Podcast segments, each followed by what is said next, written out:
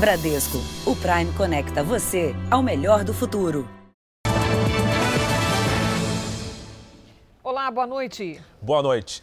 O Jornal da Record conversou com exclusividade com um músico que foi acusado pela ex-mulher, a atriz Giovanna Echevarria, de sumir e impedir que o filho do casal voltasse a conviver com a mãe no Rio de Janeiro. Segundo o pai, ela teria descumprido uma decisão judicial e, por isso, perdeu a guarda do filho.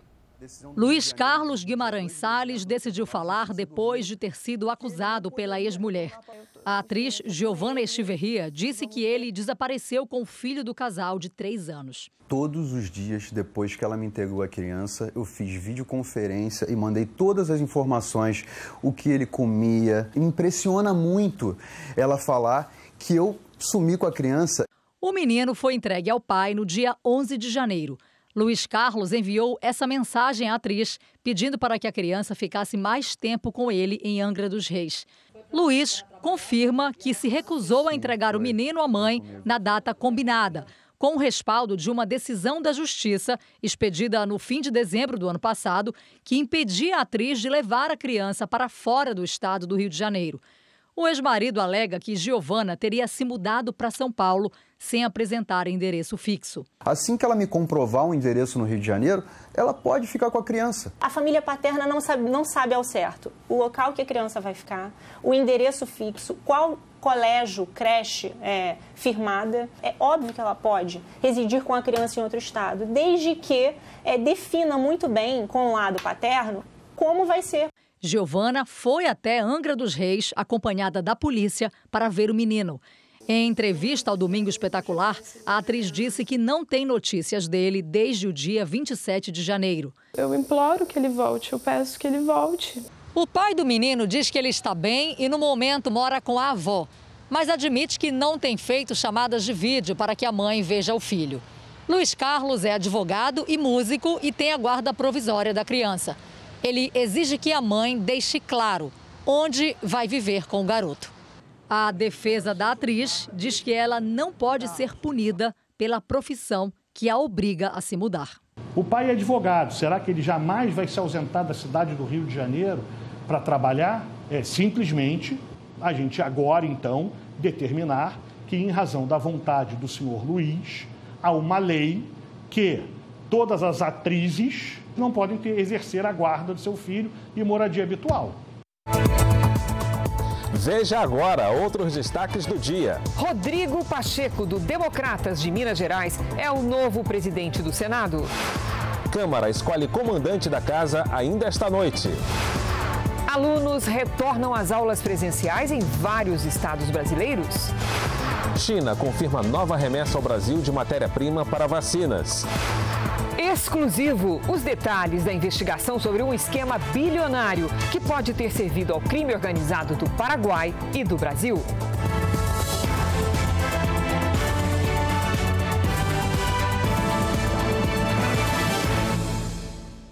Oferecimento Bradesco.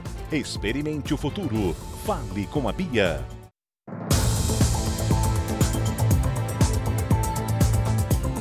No Rio Grande do Sul, integrantes de facções criminosas usam as redes sociais para ostentar armas com o objetivo de intimidar rivais e a população gaúcha. A polícia trabalha para identificar os criminosos.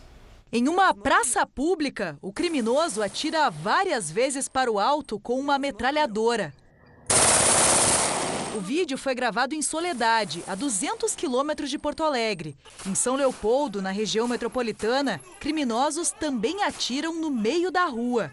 E na cidade turística de Canela, na Serra Gaúcha, eles circulam de carro ostentando o armamento pesado. É tudo nosso, família.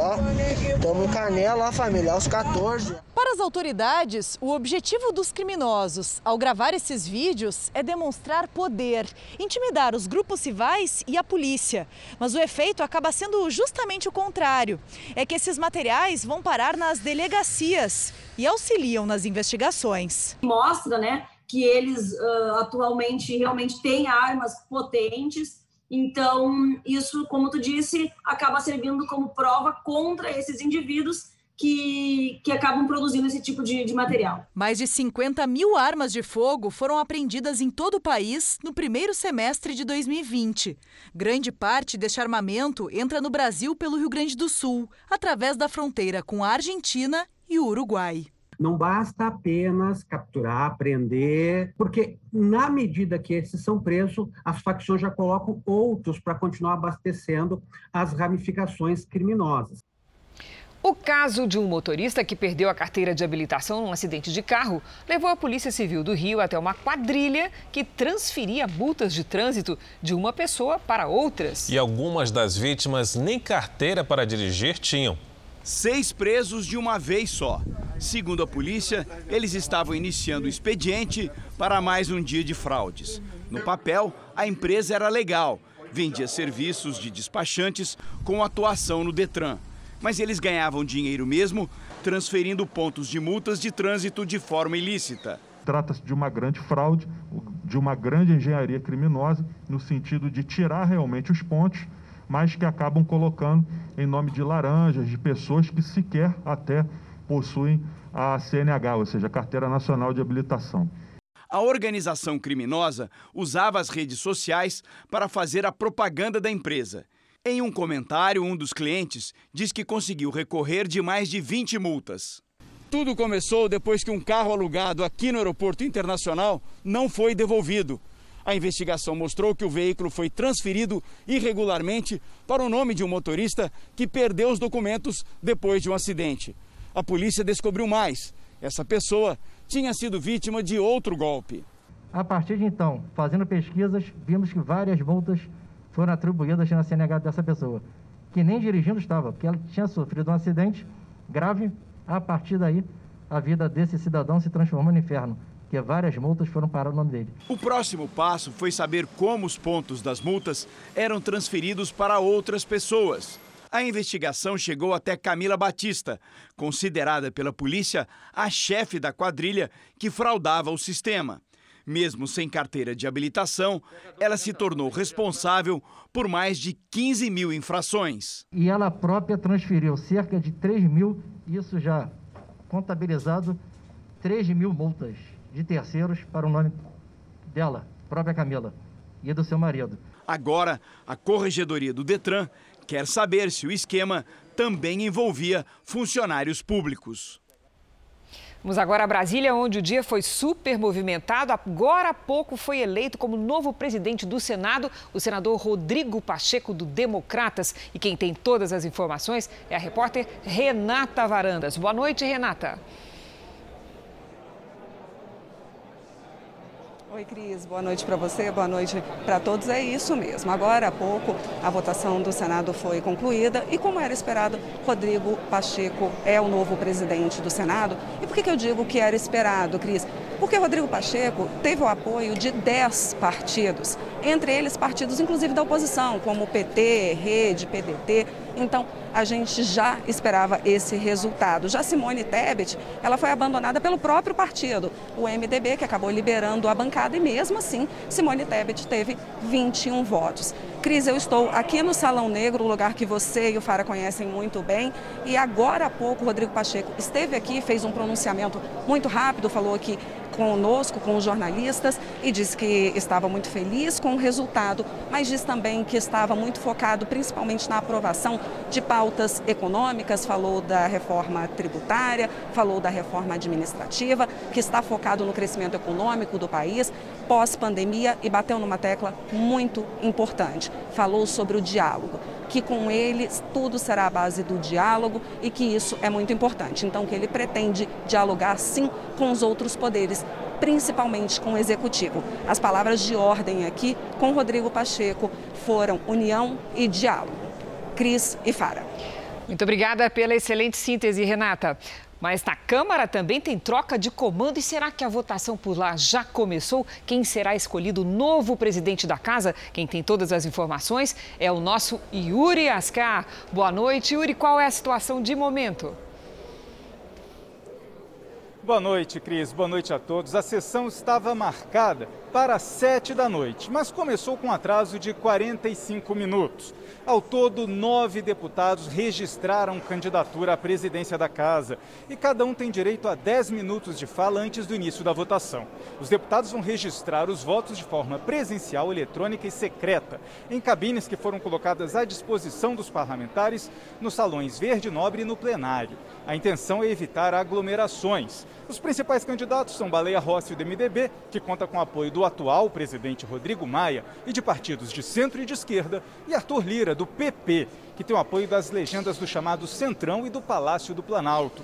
Os apoiadores de Lira contam com uma vitória no primeiro turno, ou seja, com pelo menos a metade mais um dos votos. Baleia Rossi acredita que vai para o segundo turno e lá conquistaria a maior parte dos votos. Cris, Fara.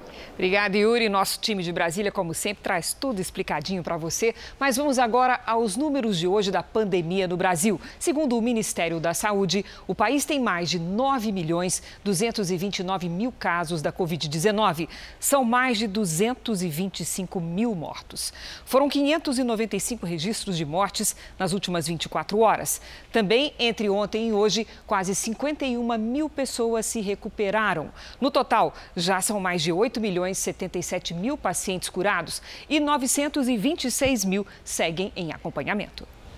Depois de quase um ano de portas fechadas, escolas particulares de vários estados voltaram a ter aulas presenciais. Para receber os alunos, foram feitas mudanças para atender às exigências das autoridades de saúde. Esse retorno às salas de aula levanta polêmica entre os pais, professores e os colégios. Passar pelos corredores rever os amigos, sentar de novo numa carteira da escola, bem diante do professor. Depois de um ano estudando à distância, Gustavo teve uma sala só para ele hoje de manhã.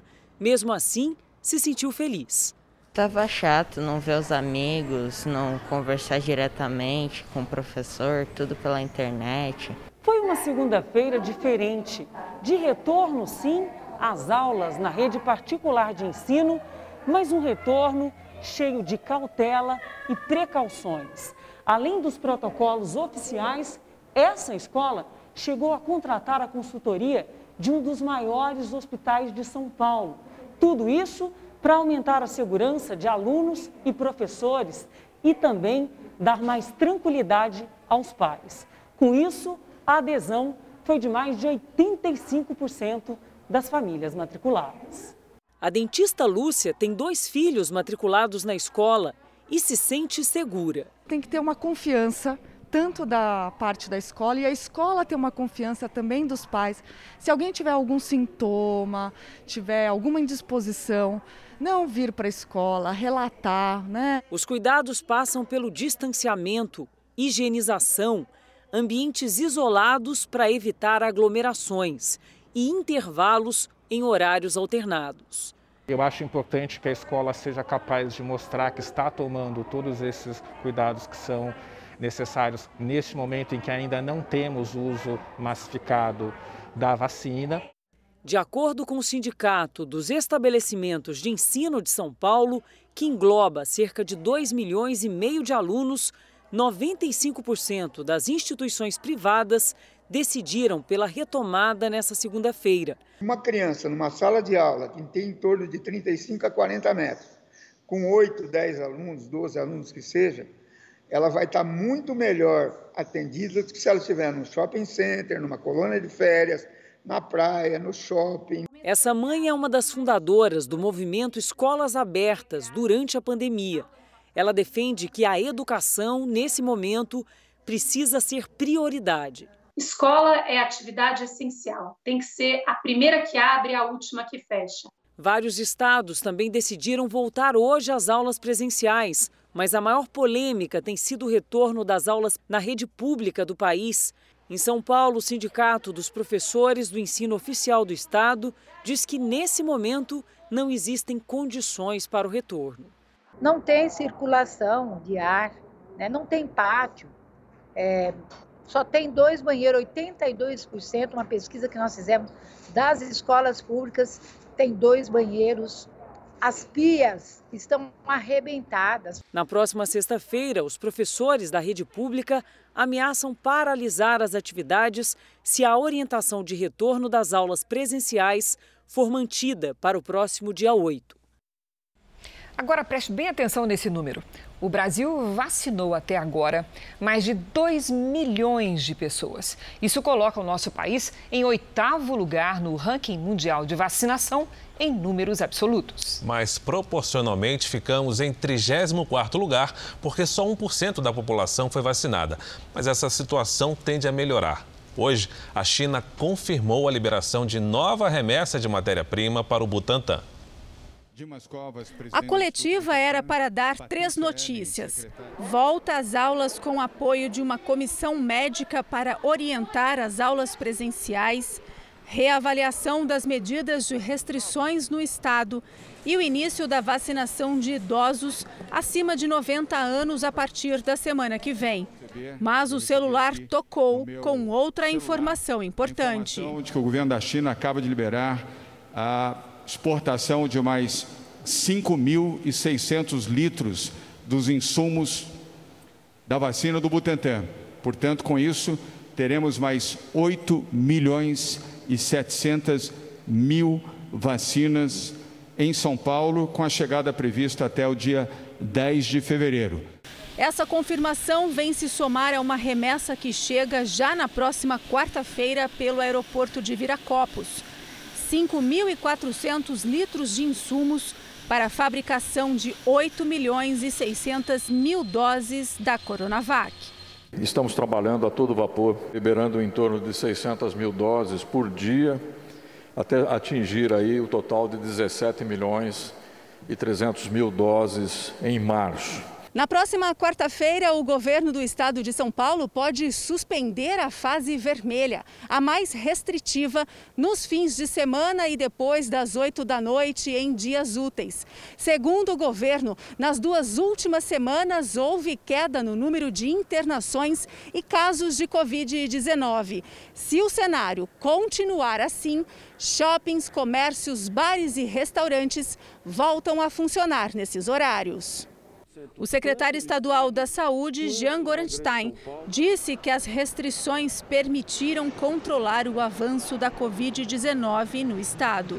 Na terceira semana, nós tínhamos mais de 6.800 pacientes internados nas UTIs e hoje temos 5.872. São mil leitos a menos sendo ocupados frente ao controle, como disse, da pandemia no nosso estado. Veja daqui a pouco. Menino encontrado amarrado dentro de um tambor está internado e pode ter graves sequelas. E veja também, exclusivo, nossos repórteres mostram o esquema bilionário de lavagem de dinheiro que entrava no Brasil direto do Paraguai.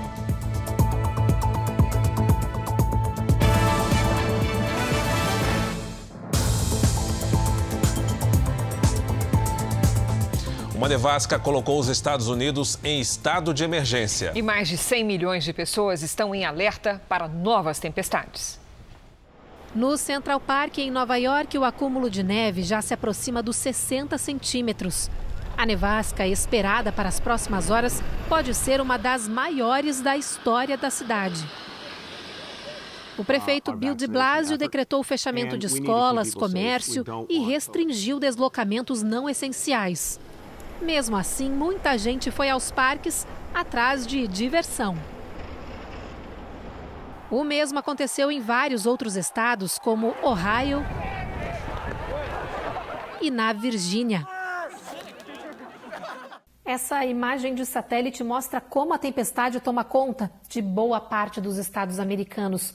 Por causa da densa neve e dos fortes ventos, mais de 1.500 voos foram cancelados em todo o país. Além disso, a Nevasca também suspendeu o programa de vacinação contra a Covid-19 em vários estados da costa leste. Em Nova York, os centros de imunização devem reabrir só na quarta-feira.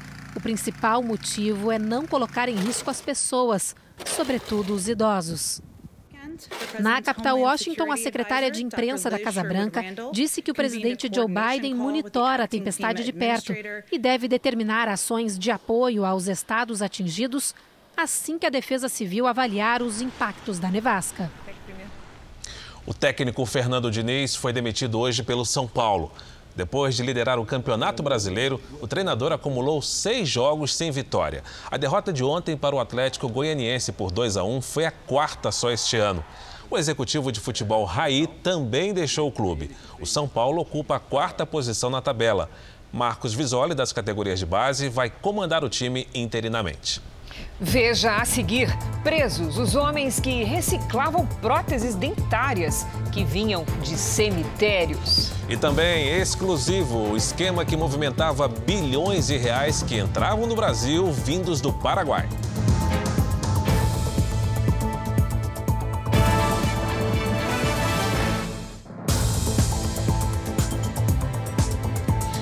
Especialistas se preocupam com as sequelas que um menino libertado, depois de passar dias preso dentro de um tambor, pode ter ao longo da vida.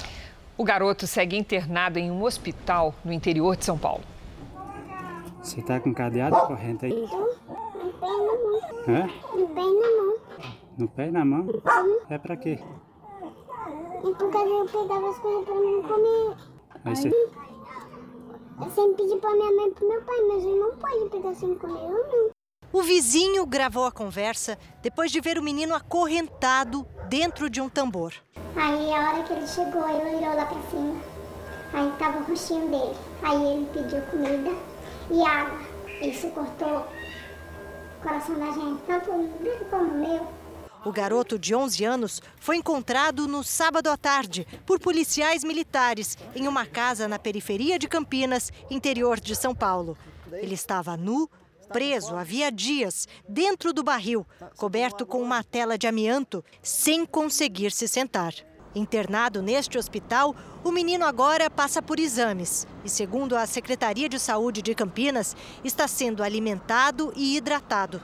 Aos policiais que o resgataram, ele disse que estava sem água e comida havia cinco dias. Crianças expostas à falta de alimento podem ter dano cerebral, podem ter dano muscular, podem ter perda de massa, podem ter um monte de coisas que pode ser extremamente danosa. O dano psicológico dessa criança, na minha opinião, se não é irreversível, vai durar muito e muito tempo. O pai, auxiliar de serviços gerais, de 31 anos, a madrasta do menino, de 39, e a filha dela, de 22, foram presos em flagrante por tortura. Segundo a polícia, a madrasta abrigava muitos cães abandonados que viviam em melhores condições que a criança. Ele sabe informar que ele está desde quando ele tinha 10 anos dentro de um tambor. Inclusive, o aniversário de 10 anos dele foi dentro daquele tambor ali. E ele já está com 11 para fazer 12, né? Às vezes davam casca de banana para ele. Se olhava na casa, tinha muita fartura de alimento. Então você vê que não era por necessidade, né? Era maldade pura. Hoje, o pai do garoto, a madrasta e a filha dela tiveram a prisão preventiva decretada. Os três vão ficar presos por tempo indeterminado. A Promotoria da Infância e Juventude de Campinas vai apurar se o Conselho Tutelar e o Centro de Atenção Psicossocial já sabiam da situação do menino. Segundo o juiz, a pena pode aumentar pelo fato dos crimes terem sido cometidos pelo próprio pai do menino. Não muda o crime em si, mas isso pode interferir na aplicação da pena. Isso pode ser uma razão de fazer com que a pena seja elevada. No Rio de Janeiro, dois homens foram presos suspeitos de reciclar próteses dentárias roubadas de cadáveres. O laboratório clandestino funcionava na zona norte da capital. Ali, as próteses supostamente seriam recicladas e depois revendidas a consultórios odontológicos do Rio de Janeiro. Antes, o material passava por um processo químico para ser comercializado como se fosse novo. Dois homens que seriam responsáveis pelo laboratório foram presos em flagrante. De acordo com a investigação, as próteses usadas vinham de cemitérios clandestinos da região metropolitana do Rio. A polícia tenta agora identificar a pessoa que comprava esse material. Uma espécie de intermediário entre os funcionários dos cemitérios que conseguiam as próteses ilegalmente e a quadrilha. Os presos vão responder por crimes contra o consumidor e a saúde pública. A polícia pretende também alertar os consultórios dentários que faziam negócios com o grupo.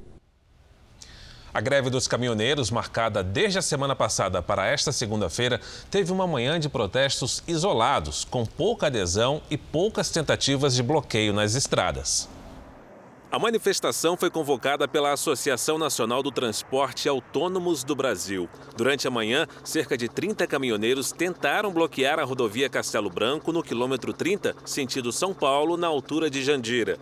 Os profissionais invadiram a pista e tentaram convencer outros motoristas a aderirem. No Paraná, a Polícia Rodoviária Federal não constatou nenhum ponto de bloqueio. A principal reclamação dos manifestantes é a alta no preço dos combustíveis. O Ministério da Infraestrutura e a PRF informaram que não há nenhum ponto de paralisação parcial ou total até o momento. Nós voltamos a Brasília para saber um pouco mais sobre a disputa mais acirrada dos últimos tempos para a sucessão de Rodrigo Maia na presidência da Câmara. Lá está o nosso repórter Yuri Ascar. Yuri, como é que está a situação neste momento, por favor? Cris, quatro candidatos já se pronunciaram na sessão no plenário e Alexandre Frota, do PSDB, abriu mão da candidatura dele para apoiar Baleia Rossi, do MDB, que já tinha o apoio oficial dos tucanos. Lembrando que o principal rival de Rossi é Arthur Lira, que tem o apoio do Centrão e do Palácio do Planalto. Agora faltam cinco candidatos usarem o púlpito. E como cada um tem dez minutos para o discurso, essa votação só deve começar daqui a 50 minutos. São 21 urnas eletrônicas que estão nos salões Nobre Verde e também no plenário para evitar filas e tentar manter o distanciamento social. A previsão é de que a votação possa demorar pelo menos mais duas horas. Cris, Fara. Obrigada, Yuri. Horas antes do início da votação na Câmara, o clima era tenso, com acusações entre aliados dos principais candidatos, Baleia Rossi, do MDB, e Arthur Lira, do PP. A última reunião de líderes sob a presidência de Rodrigo Maia na Câmara foi agitada. Chegou a ser suspensa porque as inscrições do PT e do bloco de apoio à candidatura de Baleia Rossi foram registradas no sistema depois de meio-dia, fora do prazo previsto no regimento interno da casa. O PT pediu o registro individual do partido às 12h06. O prazo era até às 12 horas e o MDB pediu o registro do bloco às 13h35. Então não existe bloco. Rodrigo Maia aceitou os registros e os aliados de Arthur Lira deixaram a reunião sob ameaça de levar ao Supremo Tribunal Federal um pedido de afastamento do presidente da Câmara na condução do processo. Eles perderam o bloco, perderam o prazo, o prazo. E prazo em direito é questão isso aqui vocês podem. Vamos dar uma cópia para vocês. Prazo: PT aderiu ao bloco meio-dia e seis. O prazo era meio-dia. E ele está deferindo o PT no bloco do outro candidato. Um bloco que não existe. Isso não existe. Tanto que ele usou a expressão ali agora: o nosso bloco, nós vamos escolher tal. Então, como é que um presidente preside uma eleição com total parcialidade? Nós saímos todos da reunião em protesto. Nós não vamos aceitar desse jeito. O líder da minoria mostrou registros de ligações ao secretário-geral da mesa, em que teria comunicado a dificuldade de fazer o registro no sistema. A disputa era pelos cargos na nova mesa diretora. Quem escolhe primeiro são as maiores bancadas, de acordo com o tamanho dos blocos. Os líderes voltaram a se reunir e acabaram chegando a um acordo. Todos os registros foram aceitos e os partidos já saíram da reunião com os cargos que vão ocupar, independentemente do resultado da eleição. Nós vamos aceitar. Nós vamos aceitar a decisão dele, em que pese discordamos, para a gente resolver logo hoje, porque senão tem que ter eleição hoje. E para que isso acontecesse, os republicanos abriu mão da sua pedida na mesa, simplesmente. Porque eu estou preocupado com o país, estou preocupado com essas patifarias que estão fazendo, não. Pessoais, inclusive. Nós não vamos tumultuar o processo de escolha do futuro presidente da Câmara e dos integrantes da mesa. Nós vamos participar e vamos ganhar essa eleição para fazer com que essa mesa volte a ter dignidade no trato do nosso regimento. A eleição se ganha no voto. Eu vejo que o nosso adversário começou a se preocupar, porque viu que cada deputado vai refletir o seu voto. Não é possível uma interferência de tal magnitude que outro poder queira interferir na decisão livre e democrática de cada um dos parlamentares. É bom que estejam preocupados porque nós vamos para o segundo turno e vamos ganhar a eleição. A primeira vice-presidência vai ficar com o PL, a segunda com o PSD. A primeira secretaria será do PT, a segunda fica com o PSDB, a terceira com o PSL e a quarta com a Rede. As quatro suplências vão ficar com republicanos, PDT, PSC e DEM. No Senado, a vitória de Rodrigo Pacheco era esperada e a sessão, ao contrário da Câmara, correu sem tumulto. O novo presidente da casa assume o cargo prometendo independência entre os poderes. Em seu último dia no comando da casa, Davi Alcolumbre afirmou que, apesar do momento de polarização, nesses dois últimos anos, ele tentou construir diálogo com o Poder Executivo. Dois anos que exigiram tolerância, paciência e resiliência a paciência de calar e não revidar uma ofensa injusta, a tranquilidade de buscar ouvir o outro lado e construir pontes todos os dias. No plenário, dos cinco candidatos, sobraram apenas dois. Jorge Cajuru, Major Olímpio e Lazier Martins retiraram suas candidaturas em favor de Simone Tebet. Rodrigo Pacheco, candidato do Palácio do Planalto e de Davi Alcolumbre, e que ainda conta com apoio de dez partidos, voltou a afirmar que seu mandato seria de independência. Asseguro, com toda a força do meu ser, o meu propósito de independência em relação aos demais poderes, em relação às demais instituições. Por causa da pandemia, urnas foram espalhadas no plenário, no Salão Azul e na chapelaria. E o voto em papel foi depositado nas urnas. Depois de quatro horas de sessão, o resultado. Rodrigo Pacheco é o novo presidente do Senado, com 57 votos. A adversária, Simone Tebet, teve 21 votos. Ao todo, 78 senadores votaram. A eleição para a mesa diretora do Senado ficou para amanhã. E nesse momento, Rodrigo Pacheco faz o seu primeiro discurso como presidente da casa. Assumo neste momento a mais alta incumbência que já me foi confiada, a de presidir o Senado Federal e o Congresso Nacional. Missão que assumo com humildade, senso de responsabilidade e integral comprometimento com os valores democráticos da nossa República e da nossa Constituição Federal. Vamos agora com a opinião do jornalista Augusto Nunes. Boa noite, Augusto. Boa noite, Cris. Boa noite, Fara. Boa noite a você que nos acompanha. Os novos presidentes da Câmara e do Senado vão assumir seus cargos com a pauta de assuntos prioritários já definida pela força dos fatos. Cumpre ao comando do Congresso colocar em votação o quanto antes as reformas administrativa e tributária e empenhar-se para que sejam aprovadas sem demora. Também precisam lutar, em harmonia com o Poder Executivo, pela aprovação de medidas que reduzam a gastança irresponsável e garantam a utilização correta do dinheiro dos pagadores de impostos. A fila de prioridades não para por aí, mas deve começar por essas mudanças que a pandemia de coronavírus tornou ainda mais urgentes. O deputado Rodrigo Maia, que hoje se despede da presidência da Câmara, consumiu em embates políticos tempo e energias que poderia ter dedicado à guerra pela modernização do país. A reforma da Previdência deveria ter sido a primeira, foi a única. É no Congresso que nascem ou morrem todas as leis. Tomara que os novos líderes do Poder Legislativo saibam que nenhum representante do povo pode atraiçoar quem os elegeu. Na abertura do ano judiciário, o presidente do Supremo Tribunal Federal, Luiz Fux, defendeu a vacina e criticou o que chamou de obscurantismo.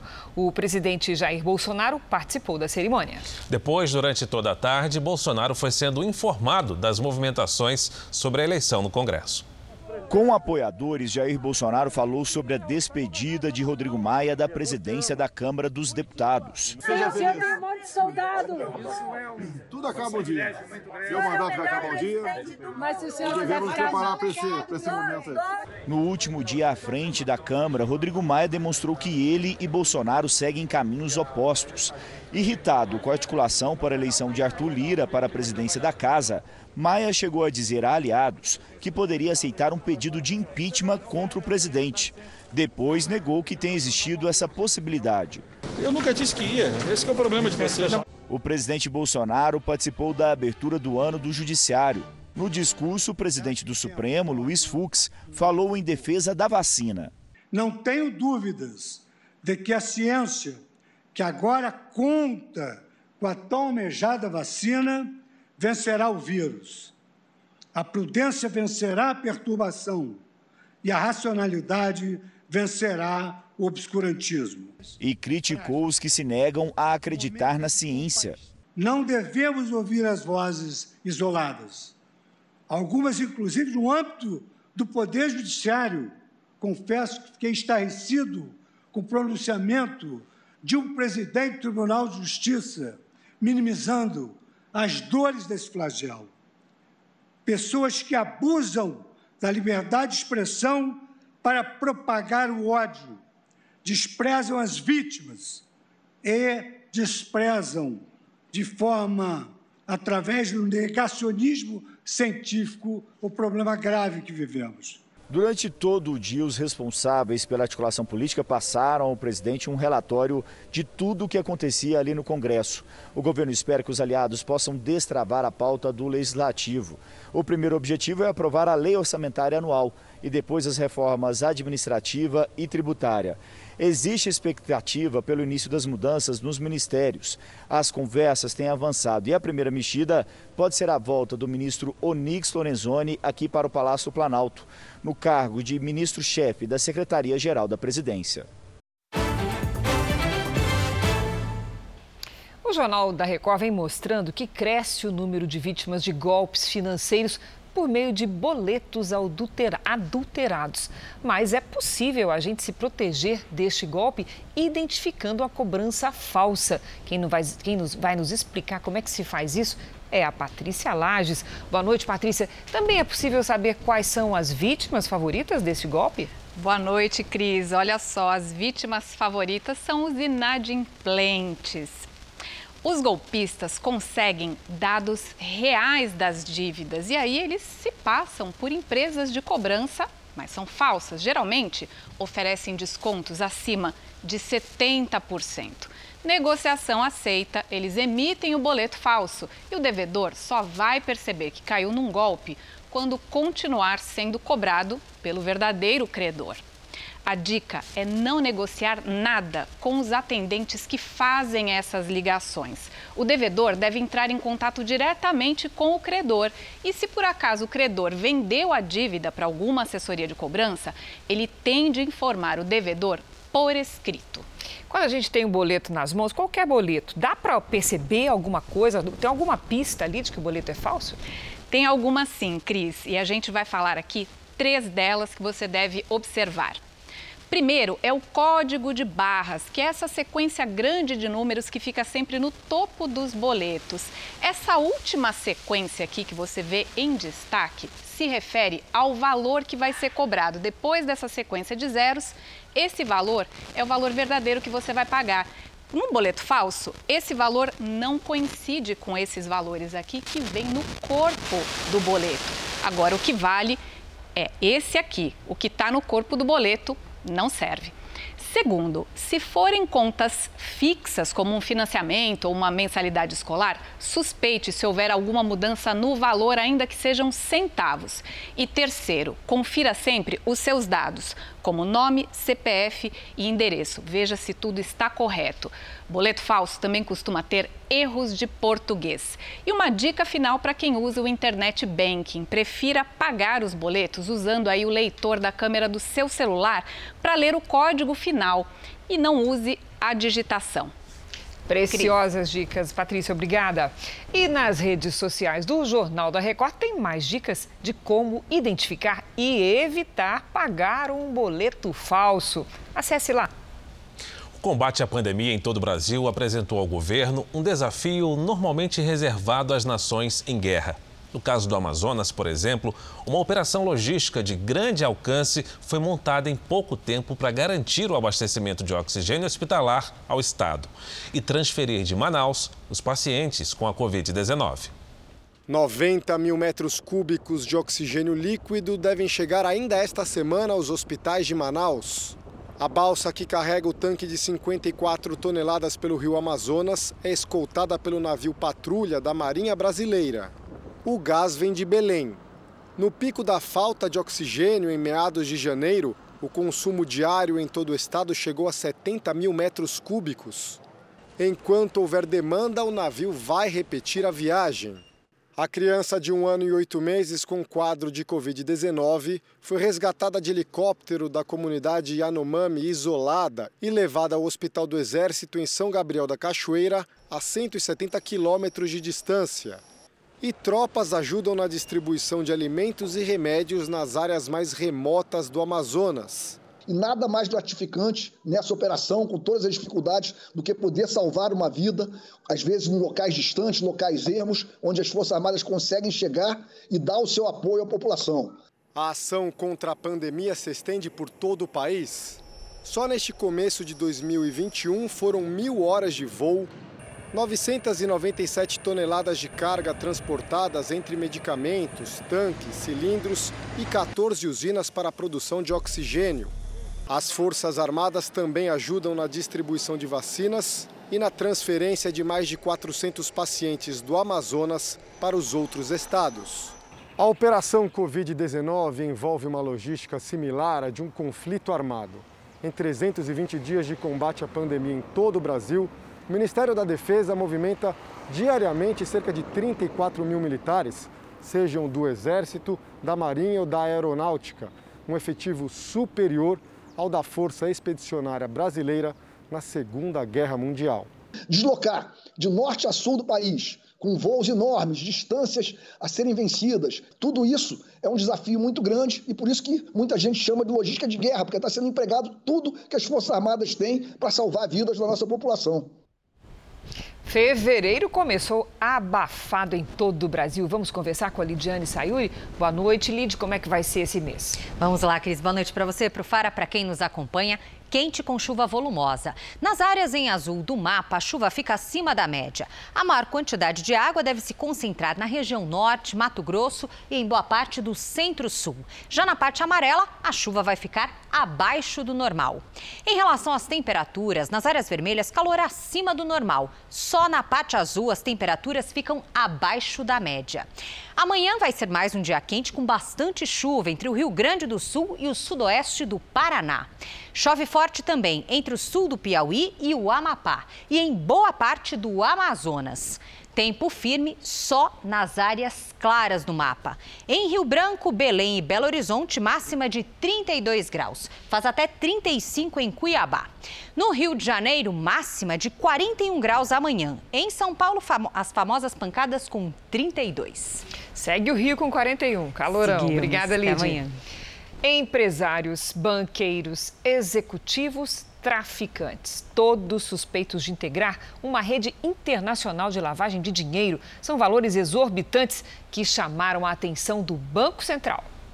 A importação de bilhões de reais em espécie do Paraguai se tornou alvo de uma investigação do Ministério Público Federal. A principal suspeita, um esquema para beneficiar corruptos e o crime organizado. A reportagem exclusiva é de Tony Chachinet e Marcos Souza.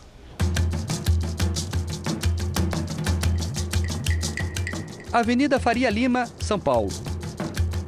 Um dos principais centros financeiros do país. Aqui ficam grandes empresas e bancos nacionais e estrangeiros.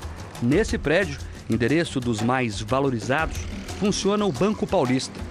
Desconhecido da maioria das centenas, milhares de pessoas que passam por aqui todos os dias, mas que agora está no foco da investigação de um mega esquema de lavagem de dinheiro. Especializada em mercado de câmbio, a instituição recebe bilhões de reais vindos do Paraguai todos os anos. Em princípio, não é ilegal, mas a transferência que é feita a surdina ou sem identificação ou que tenha traços ou indícios de irregularidade ou que esteja havendo algum, um, algum tipo de lavagem, essa transferência, sim, ela é ilegal. As cifras nesse caso são tão altas que o Banco Central ligou o alerta. É uma estrutura complexa, descoberta durante as investigações da Lava Jato. O ex-diretor do Banco Paulista, Paulo Barreto, foi preso em 2019, apontado por delatores da Operação Câmbio Desligo, que identificou o funcionamento de uma rede de doleiros em um esquema internacional de lavagem de dinheiro. O maior parceiro do Banco Paulista é o Banco Baza, antigo Amambai, do Paraguai. Hoje pertence a Horácio Cartes, ex-presidente do país vizinho, também investigado pela Lava Jato. Mas foi fundado por um brasileiro conhecido, Dário Messer, o doleiro dos doleiros. Messer foi preso na operação Câmbio e Desligo, fez delação premiada e agora responde em liberdade. Dário Messer celebrou acordo de colaboração premiada com o Ministério Público Federal, juntamente com a Polícia Federal, acordo este que encontra-se homologado pelo Poder Judiciário. Bem por isso, em razão dos termos pactuados, Dario hoje colabora com a Justiça e presta os esclarecimentos sempre que necessários. A pedido do Ministério Público Federal, o Banco Central analisou o volume de importação de dinheiro do Paraguai e descobriu números absolutamente fora do comum. Entre 2008 e 2018, foram 32 bilhões e meio de reais em espécie trazidos do Paraguai o Banco Central destaca que as operações são feitas sem assegurar a licitude da origem, a fundamentação econômica e, portanto, a legalidade. Em média, são 3,2 bilhões de reais por ano, o montante equivalente a 8,3% do PIB. O Banco Central afirma que, ao longo das fiscalizações, o Banco Paulista alegou que o dinheiro é proveniente de compras feitas em real por turistas brasileiros do lado de lá da fronteira. A prática é comum mesmo. Só que o volume de dinheiro importado pelos bancos brasileiros em 2017 equivale a 74,4% de todo o setor de comércio do Paraguai. Segundo dados do Banco Central, os brasileiros gastaram ao todo, em 2017, 370 milhões de dólares, 2 bilhões de reais pelo câmbio de hoje. E os bancos daqui, no mesmo ano, importaram 10 vezes mais cédulas em real. Os técnicos do Banco Central concluíram que grande parte dos reais em espécie importados do Paraguai possui outras origens, especialmente atividades que não são registradas nos balanços de pagamento nacionais, ou seja, atividades gerenciadas pelo crime organizado, como o contrabando, o tráfico de drogas e armas. O ex-procurador Carlos Fernando, que atuou recentemente na Lava Jato, também tem a experiência do caso Banestado nos anos 90. Desde aquela época, o Banco Paraguai atuava em operações suspeitas de envio de dólares ao Brasil. A instituição já foi até alvo de investigação nos Estados Unidos por lavagem de dinheiro do crime organizado. Não mexe, bota a mão cabeça! Como mostra esse documento do Departamento de Combate ao Narcotráfico Americano, o DEA aparentemente pode ser legal tem que ser investigado na sua é, realidade. Aquela exportação, por exemplo, aconteceu ou não aconteceu? Aquela prestação de serviço aconteceu ou não aconteceu? Esse pagamento ele é real ou é fictício? Isso é sempre muito difícil. Mas o grande pulo do gato dos investigadores é que todo o mercado funciona em cima de lavadores profissionais de dinheiro. Investigações sigilosas estão em andamento nos Ministérios Públicos Federais do Rio de Janeiro e de São Paulo. O volume bilionário de dinheiro pode indicar o caminho para a riqueza na fronteira do Brasil com o Paraguai nos últimos anos, revelado em operações contra líderes da maior facção criminosa do país. Nomes como Jarvis Pavão e Elton Rumich conhecido como Galã e apontado como responsável pela morte de Jorge Rafat, então rei do tráfico na fronteira, em 2016. O assassinato aconteceu a mando de Pavão, que também está preso após um pacto de exclusividade da organização paulista para usar o corredor da fronteira para o tráfico de drogas e armas. Nos primórdios, eles nem tinham tanto ganho efetivo, nem tanta. Uh um movimento. Esse movimento financeiro, ele veio depois, quando o PCC se transformou de uma entidade, quase um sindicato de ladrões, para uma entidade, um, como se dizer, um, um cartel voltado para o tráfico de drogas. Daí surgiu a necessidade de fazer a lavagem de dinheiro, dada a quantidade que circulava no Brasil inteiro. Questionada pela nossa reportagem sobre como é feito o controle da entrada de dinheiro no Brasil, a Receita Federal informou não ser atribuição dela a fiscalização da regularidade das operações, e sim do Banco Central. O Banco Central, por sua vez, multou o Banco Paulista em 19 milhões e meio de reais, mas os procuradores do Ministério Público buscam confirmar uma informação delatada por Paulo Barreto, o mesmo que deu origem a esta investigação. Segundo o ex-diretor do Banco Paulista, servidores do Banco Central recebiam propina de 300 mil reais para não atrapalhar a engrenagem da máquina de lavar dinheiro. Professor da Fundação Getúlio Vargas e integrante do Fórum Brasileiro de Segurança Pública, Rafael Alcadipani, afirma que as principais organizações criminosas do mundo, como máfias italianas e japonesa, vão se especializando na lavagem de dinheiro. Quanto maior o volume de negócios ilícitos, mais sofisticado precisa ser o esquema para esconder a origem de tantos recursos. Eles vão cada vez mais sofisticando a forma de você trocar esse dinheiro, de você fazer com que esse dinheiro ele fique limpo. Você passa de um negócio para o outro, você passa de um branco para o outro, você manda o dinheiro para o Paraguai, o Paraguai manda esse dinheiro para o Brasil. A ideia é que a rede fique cada vez mais complexa para que você seja, seja difícil para você pegar a ponta dessa teia para desbaratar essa teia. No caso específico, sorte que a polícia, né, sorte que é, a investigação aí, o, o Ministério Público conseguiu encontrar, mas é ficando cada vez mais difícil. A defesa de Paulo Barreto afirma que não pode se manifestar porque as investigações são sigilosas. Nega apenas que ele tenha sido diretor do Banco Paulista, e sim funcionário. O Banco Paulista informou que o processo administrativo do Banco Central relativo à importação de reais foi julgado e arquivado por unanimidade. O Banco Paraguaio Baza também afirma que o assunto já foi esclarecido pelo mesmo processo administrativo, que acabou encerrado por não encontrar irregularidades. Jornal da Record termina aqui. E à meia-noite e meia tem mais Jornal da Record. Fique agora com a novela Gênesis. A gente se vê amanhã, hein? Até lá. Ótima noite para você e até amanhã.